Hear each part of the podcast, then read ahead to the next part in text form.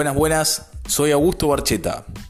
Bienvenidos y bienvenidas a un nuevo episodio de este ciclo de reflexión y análisis sobre la coyuntura y la situación política, como yo lo veo.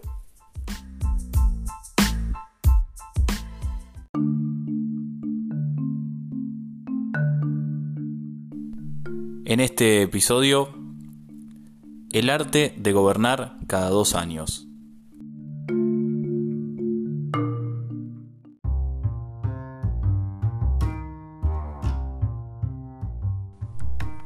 Ya es moneda corriente en la política actual y puntualmente en nuestro pueblo, que se lleve adelante una enérgica actividad política cada dos años, o sea, los años en los que los vecinos deciden su futuro o por lo menos en esos pocos meses de campaña. De una forma sistemática, cada dos años vemos una inusitada aparición de inversiones y un sinnúmero de promesas de manual, calles, viviendas, medio ambiente, y la lista sigue, que en su gran mayoría no se cumplen, lo que las convierte en pura demagogia política. Todo esto nos deja el claro mensaje de que acá, año de por medio, hacemos la plancha, ponemos piloto automático y nos dedicamos exclusivamente a recaudar para tener la espalda suficiente en el área electoral que parecería ser el único que importa. Este modus operandi fue adoptado por nuestros gobernantes hace ya varios años.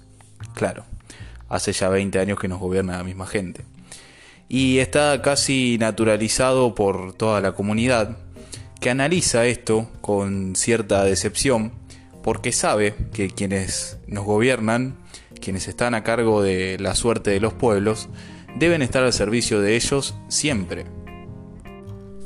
Pero esto tiene una solución. No hay demasiado por inventar, es algo que vengo pregonando hace años. Debemos reforzar y ejecutar algunos conceptos de la democracia participativa, teniendo un pueblo que aporte y esté presente en las ideas y decisiones. Un pueblo que encuentre el canal donde expresar la crítica, la opinión y la propuesta, dejando de ser un mero espectador delegativo de las determinaciones que toman los gobernantes de turno.